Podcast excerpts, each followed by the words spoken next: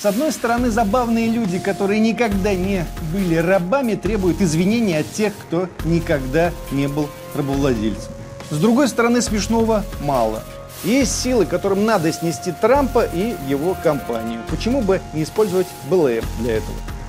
Ребятам, которые там на самом верху, им плевать, прошу прощения, на черных. То есть ситуативно они могут себя убедить, что тоже раскаиваются за все злодеяния, совершенные белыми рабовладельцами. Но вообще там бизнес. Борьба за бизнес и власть.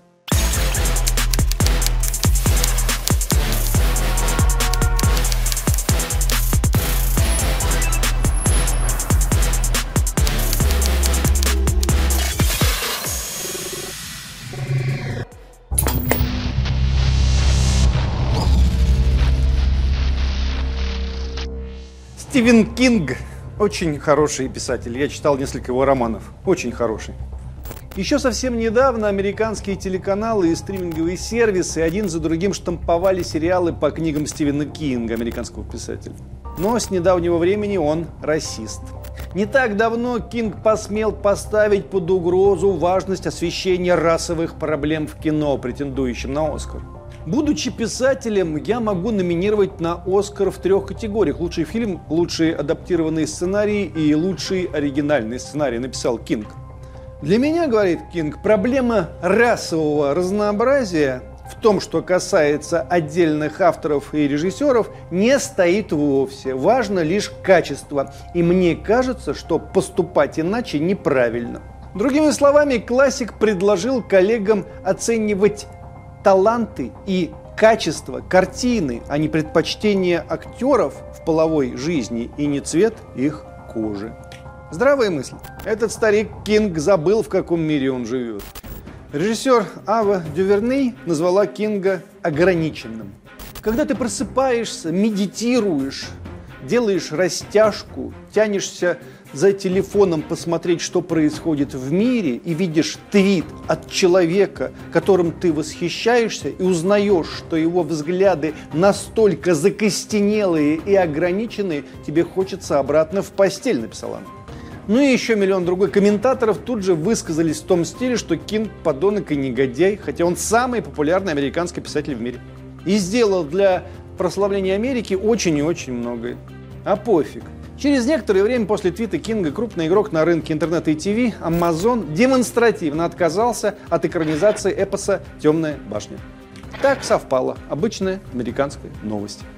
И это, подчеркну еще раз, не проработки в сталинском СССР 30-х годов. Это главная демократия на планете. Сегодня про Америку будем говорить.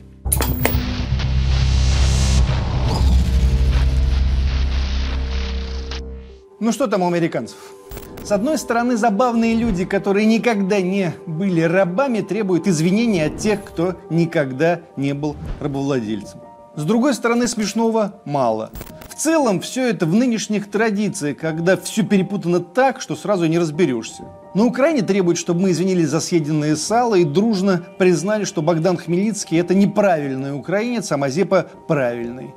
В России потомки комиссаров требуют, чтобы мы извинились за бунт 17 года и покаялись, и смотрят такими честными глазами, словно мы перед ними и должны покаяться. А в Америке еще запутаннее. Лет 15 назад я в Америке некоторое время недолго, но вдумчиво и с большим интересом жил. Сегодня не модно это говорить, но мне в США нравилось. На юге я обитал, в тех местах, где Элвис Пресли вырос. Там жарко, там огромные негритянские мамы на огромных джипах приезжают в огромные супермаркеты, вынося оттуда огромные тележки с огромным количеством еды. Там полицейский по утрам, когда я выходил гулять, приветливо здоровался со мной. Там я пришел в гости на территорию местного университета и увидел памятник первому черному студенту этого университета. И здесь меня немножко, как бы это сказать, переклинило. Потому что учился этот парень, первый, черт возьми, черный парень, который начал учиться в Америке в 60-е годы 20 века. Мы уже в космос улетели. У нас уже были все права у всех. Жители центра, южных, северных, восточных и каких угодно окраин циркулировали по всей территории СССР и, отучившись в советских университетах, трудились врачами, учителями, инженерами. Профессуры всех рас и этносов любого разреза глаз и с любой формой головы, преподавала, совершала открытие, готовила смену. В это время В США, в стране, которая уже вела жесточайшую холодную войну против нас, обвиняя нас во всех смертных грехах, в университет пошел первый черный студент. В те же самые 60-е российская, отравленная западничеством интеллигенция начала беспощадную войну против собственного государства, прямо объявив, что образец жизни – это США, а мы отсталые, дремучая, погрязшая в беззаконии страна. Ну так вот, я приехал в США, поселился там в профессорском городке и был, конечно, на тот момент очарован. Большие коттеджи, большие стеклянные двери, красота. Сейчас, когда в России вокруг каждого крупного города стоят тысячи таких домов и миллионы россиян в них живут, я бы уже так не очаровывался. Но у нас реально миллионы таких и даже гораздо более богатых домов. Мне скажут, но ведь у нас так живут не все. Ну да, друзья мои, не все, конечно, далеко не все, но и там тоже не все. То есть нам в момент перестройки сообщили, что все, но нас обманули. В первое же утро я, проснувшись из-за смены часовых поясов, пошел гулять по еще пустым улицам городка и, пройдя метров, может, 200, вышел на холм, красивый холм. И тут же в первый день своего пребывания в США увидел потрясающую картину. Под холмом просыпался другой городок. Городок чудовищный, никогда не виденный мной в России нищеты. Черный негритянский городок, составленный из этих вот вагончиков, в которых они живут. Естественно, что там не было ни воды, ни света, ни газа, но вокруг же юг Америки, тепло же. И вот они там понемногу разводили костры, готовили себе пищу, сушили белье на веревках. А я стоял зачарованный знаете, ничего не думал. Ну, разве что порывшись в памяти, я честно себе признался, что в России такого при всей нашей нищете и захудадлости все равно я не видел. Вернувшись и доспав еще несколько часов, я сообщил своим американским друзьям, у которых жил, про утренние свои прогулки. Отец семейства спокойно сказал мне, что черные американцы имеют в своей жизни три пути – рэп, спорт и криминал. В рэп и спорт попадают единицы, остальные идут в криминал. Учиться они не хотят. Он сказал про это как про нечто само собой разумеющееся. И это были уже, повторюсь, не 60-е, уже шел 21 век. Наши прогрессивные, либеральные оппозиционеры продолжали биться в коллективной подуче, объясняя всей России, что есть такая земля обетованная США, и лучше бы нам стать ее очередным штатом, чтобы не продолжать жить в нашем русском отвратительном аду. Тогда уже было ясно, что Америка со всеми этими фильмами о вечной дружбе черного, индейского и белого полицейских вводит всех в заблуждение. Но к чему это все приведет, и тогда было неясно, да и сейчас есть о чем подумать, поговорить. Вот подумаем и поговорим. Все ведь, как в любой сложной истории, далеко не столь однозначно, как может показаться. Единственное, на чем я настаиваю, они не смели нас учить. Америка в свое время стала экономически конкурентоспособной благодаря использованию рабского труда. Дешевый хлопок и не только – это результат эксплуатации чернокожих рабов, которым не нужно было платить. Дегуманизации людей по фенотипическому признаку, убеждение в том, что черный – это по определению существо второго сорта, не совсем человек, было необходимо для оправдания того политико-экономического порядка, который просуществовал в Америке с момента ее основания до середины тех самых 60-х. Расизм был заложен в основании американского общества. Россия, которая инкорпорировала национальные элиты в свою аристократию, и США – это две противоположные цивилизационные истории. Запомните это, друзья.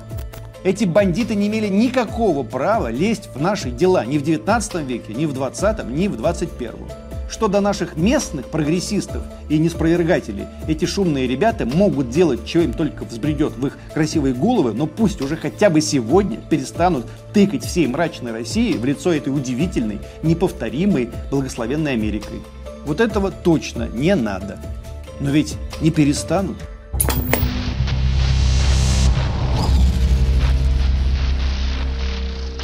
За последние десятилетия белые американцы вплотную приблизились к черте, за которой они станут меньшинством в своей стране.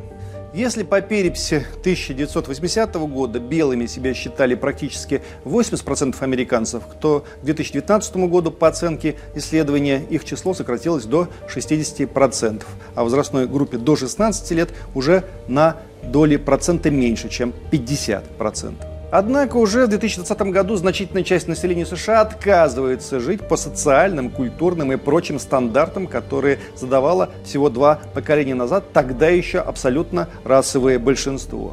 В Америке и по всему миру уже больше двух месяцев продолжаются массовые протесты против расизма и полицейского насилия, главные движущие силы которых новейшие, но уже ставшее массовым в американской истории движение за гражданские права. Называется оно Black Lives Matter. Это означает, жизни чернокожих имеют значение. БЛМ, сокращенно. За 7 лет активисты БЛМ добились не только рекордной протестной мобилизации, они меняют отношение к истории и, увы, даже к науке. БЛМ основана в 2013 году. Причиной их появления послужило оправдание Джорджа Циммермана, убившего афроамериканского подростка. Впрочем, счеты у них к белому миру были куда более объемные. С тех пор они эти счеты выкатывают завидным постоянством. Иногда по адресу, иногда совсем нет. В конце мая 2020 года по США, а затем по всему миру прокатилась волна массовых протестов, вызванных убийством афроамериканца Джорджа Флойда 25 мая 2020 года. Я не могу дышать. Флойд лежит на асфальте, пока один из полицейских сдавливает ему шею своим коленом. Задержанный несколько раз умоляет дать ему вздохнуть, просит о помощи, но офицер продолжает фактически сидеть на его шее. Прохожие пытаются вмешаться, полиция их отгоняет. Все это время колено полицейского сдавливает шею Флойда. Через пять минут такого задержания он перестал двигаться. Когда приехала скорая, его пульс уже не прощупывался. В реанимации, куда доставили Флойда, оставалось только констатировать смерть. Городские власти потребовали от прокурора немедленно завести уголовное дело в отношении полицейских, однако обвинения им до сих пор не предъявлены. Это вызвало новый всплеск протеста. Беспорядки в Миннеаполисе начались еще во вторник, однако на второй день они стали больше напоминать бунт. Ядром этих протестов стали ребята из БЛМ. Первые акции БЛМ привлекли внимание своей дерзостью, которая, казалось, совсем не способствовала привлечению симпатии общества. Активисты в США и в Британии блокировали в час пик оживленные трассы, в том числе ведущие в аэропорт, приковывая себя друг к другу наручниками. По подсчетам разных центров по изучению общественного мнения, на пике протеста против убийства Джорджа Флойда в июне 2020 года в них принимали участие до 25 миллионов американцев. Это реальное сопротивление. Нужно только понять, чему. По последним данным, на конец июля 2020 года БЛМ поддерживали 50% американцев. Зато 36% относились к ним негативно. Что это? Да это Америка, разломанная, надвая. Америка, воюющая внутри самой себя. Только не надо думать, что БЛМ это исключительно черные. Нет, нет. До российских телезрителей, как правило, не доносят, что в процентном отношении в американских протестах белых было даже больше, чем черных. Да-да, больше. По недавним опросам уверенную или в какой-то мере поддержку движению БЛМ выразили 67% белых американцев. Сразу надо сказать, что эти белые в основном сторонники Демократической партии США, хотя не всегда. Республиканцам вся эта движуха нравится куда меньше. Всем нормальным людям самым откровенным образом не нравится этот их вандализм, привычка сносить памятники. У нас с этим уже насытились. Мы сами здесь, временно ошалев, посносили множество памятников в начале 90-х от Дзержинского на Лубянке до всех советских вождей и героев в десятках регионов. Но этим переболев, мы с ужасом наблюдали подобное поведение в той же самой Украине. Архитектура – это последнее, что должно страдать в ходе исторических споров. Тем не менее, в США мы видим обескураживающую страсть населения к сносу и осквернению памятников тем, кого демонстранты сочли символами расизма и угнетения. В первую очередь, это лидеры конфедеративных штатов Америки, 11 южных штатов, объявивших об отделении от США в 1861 году. Таких символов в США довольно много. Насчитывается почти 1800 различных форм увековечения конфедерации, от монументов на центральных площадях до названий горных пиков. В итоге сегодня уже под полторы сотни снесенных или переименованных объектов. Осталось еще 1650 примерно. Работа непочатый край.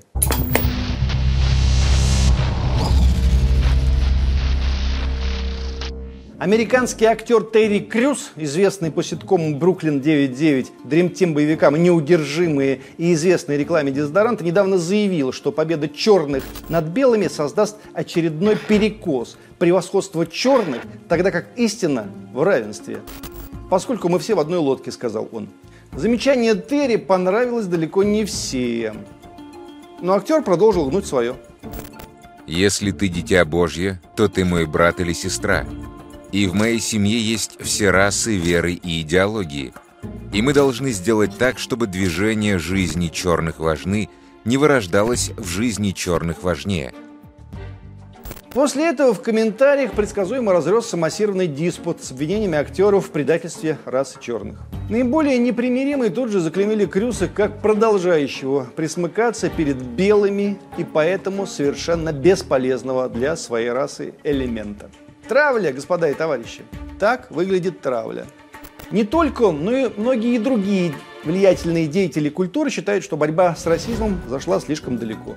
Более 150 из них, например, писательница Джан Роулин, писатель Салман Ружди и джазовый музыкант Уинстон Марсалис, приветствуя движение за гражданские права, выразили в недавнем открытом письме свою обеспокоенность ситуацией. Мол, начинаем с борьбы за свободу, а идем прямым ходом к тотальной цензуре. Открою вам маленький секрет. Если смотреть на историю, скажем, американской литературы, а также на американский кинематограф 20 века с позиции БЛМ, там вообще ни черта не останется. Классическая американская культура – это, выскажемся жестко, но осмысленно, во многом российская культура.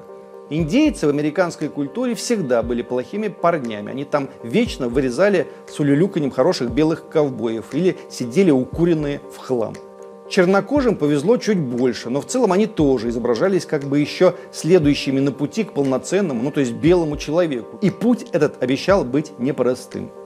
Обо всем этом не сообщалось прямо, но имевший уши слышал, обладающий глазами видел. Теперь маятник качнулся в обратную сторону.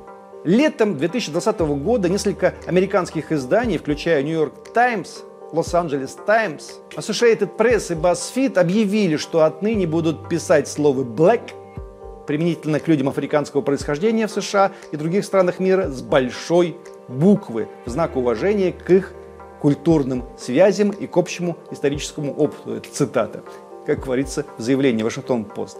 Да черт вас возьми, это тот же самый расизм, только на выворот, наоборот. Не так давно была заявлена инициатива покрасить болиды в Формуле 1 в черный цвет – Шуткой перестал быть вопрос о первенстве хода белыми в шахматах. Его действительно поставили в Австралии. Теперь пришло время разобраться, кто спонсирует этих ребят. Наученные горьким опытом цветных революций, россияне резонно интересуются, откуда бабло на эту движуху.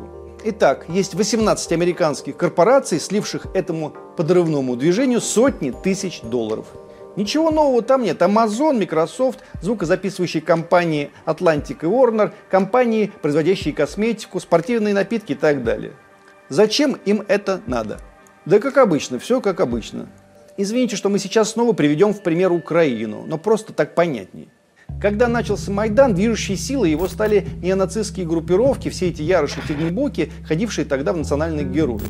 Когда революция произошла, этих ребят быстро отодвинули от рычагов управления, а все досталось совсем иным персонажам. Владельцам капитала и их ставленникам. Да, бритоголовые юноши до сих пор имеют некоторое, иной раз ощутимое влияние на украинскую политику, но в целом бабки пилят все-таки не они. Вот и в Америке с точки зрения механики ситуация примерно такая же. Есть силы, которым надо снести Трампа и его компанию. Почему бы не использовать БЛМ для этого? Ребятам, которые там на самом верху, им плевать, прошу прощения, на черных. То есть ситуативно они могут себя убедить, что тоже раскаиваются за все злодеяния, совершенные белыми рабовладельцами. Но вообще там бизнес. Борьба за бизнес и власть.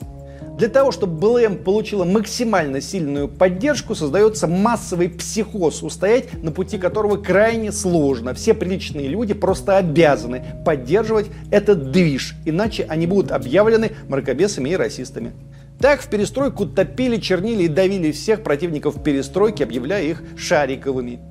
Так на Украине топили, чернили и давили всех противников Майдана, объявляя их российскими агентами, москалями и колорадами. Вменяемые люди в такой ситуации начинают таиться, прятаться. Идти против агрессивного большинства всегда сложно. Всегда сложно, но иногда можно.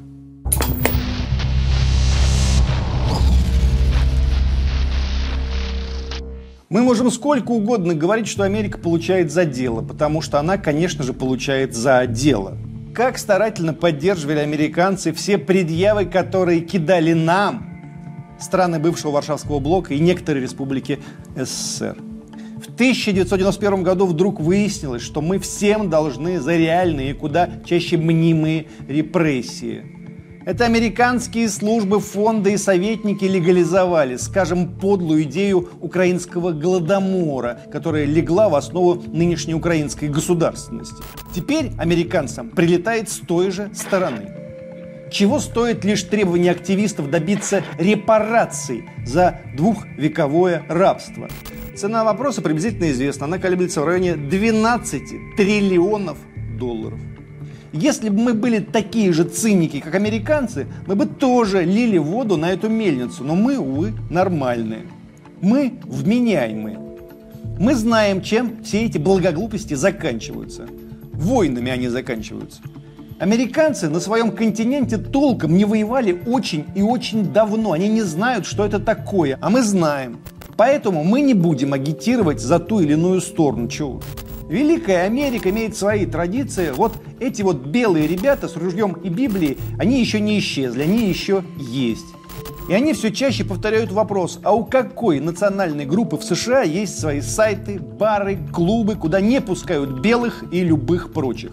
Они все настойчивее спрашивают, не слишком ли много пособий получают целые группы населения, претендующие на роль социальных иждивенцев только в связи с тем, что они черные. Не слишком ли пошел сам вид полиции и прочих представителей светлокожего населения, встающих на колени перед темнокожими? Просто с точки зрения эстетики. Не слишком ли, наконец, далеко зайдет Америка, потворствуя вот этой вот тирании покаяния? Напомним, что уже звучат требования убрать все изображения и статуи Иисуса Христа, так как он белый. В противовес движению Black Lives Matter уже появилось новое движение All Lives Matter. Все жизни важны. И там, знаете, не только белые, но и черные. Основным его принципом является равное положение всех людей в обществе вне зависимости от их цвета кожи, религии, национальности.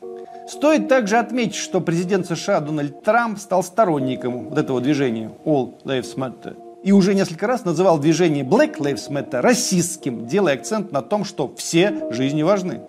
Вроде бы все правильно, но лично у меня есть только одна печаль в связи с этим. Так складывается в последние времена, что любое благое и разумное движение очень скоро превращается в злобный агрессивный абсурд. Что, разве Советский Союз не нуждался в реформации?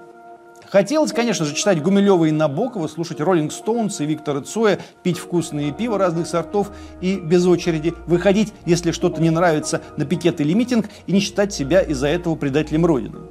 Но в одном пакете с возвращенной литературой, рок-н-роллом и ста сортами колбасы нам впарили идею покаяния за всю советскую власть, за унижение национальных окраин, развратили половину страны, половину молодежи посадили на иглу, а в качестве моральных авторитетов навязали стопроцентных прохиндеев, профессиональных русофобов и истериков, а в отдельных случаях прямых агентов ЦРУ. Вот и в США схожая история. Ну реально же, чего тут кривляться? Белые господа извлекли из Африки миллионы людей, которых обратили в рабство и заставили на себя вкалывать. Реально, расизм со всеми его, черт возьми, прелестями застали, если не сегодняшние черные подростки, то их дедушки и бабушки точно застали. Но реально же олигархический капитализм зло, а Маркс вовсе не бородатый чудак, а гений. Да и у нас тут ребята не глупые строили социализм, многих успехов в своей работе достигли. Но на неглупые в сущности претензии и не лишние предложения вновь накручивается такое количество чепухи и глупости, что втайне начинаешь болеть за Трампа и этих вот белых расистов, которые по сей день считают черных недолюдьми, а Маркса негодяем. Истерики и дураки вновь все портят и сгрызают, не сводят до уровня подлого анекдота. От этого грустно, конечно. В мире больше не соревнуются великие идеи. В мире соревнуются одни манипуляторы с другими, набирая под свои манипуляции огромные массовки, введенных в заблуждение людей. Никакой сложности, никаких сложных ответов. Только ложная и мертвенная простота. Но если нас по итогам сегодняшнего разговора кто-нибудь спросит, ты за кого все-таки, за бастующих или притесняющих, то мы спокойно ответим – мы за здравый смысл, за равенство прав и возможностей, за права трудящихся, за социализм. Мы против и прежних, и новейших рабовладельцев, а также толпы, вооруженной одним лозунгом или просто даже без лозунгов.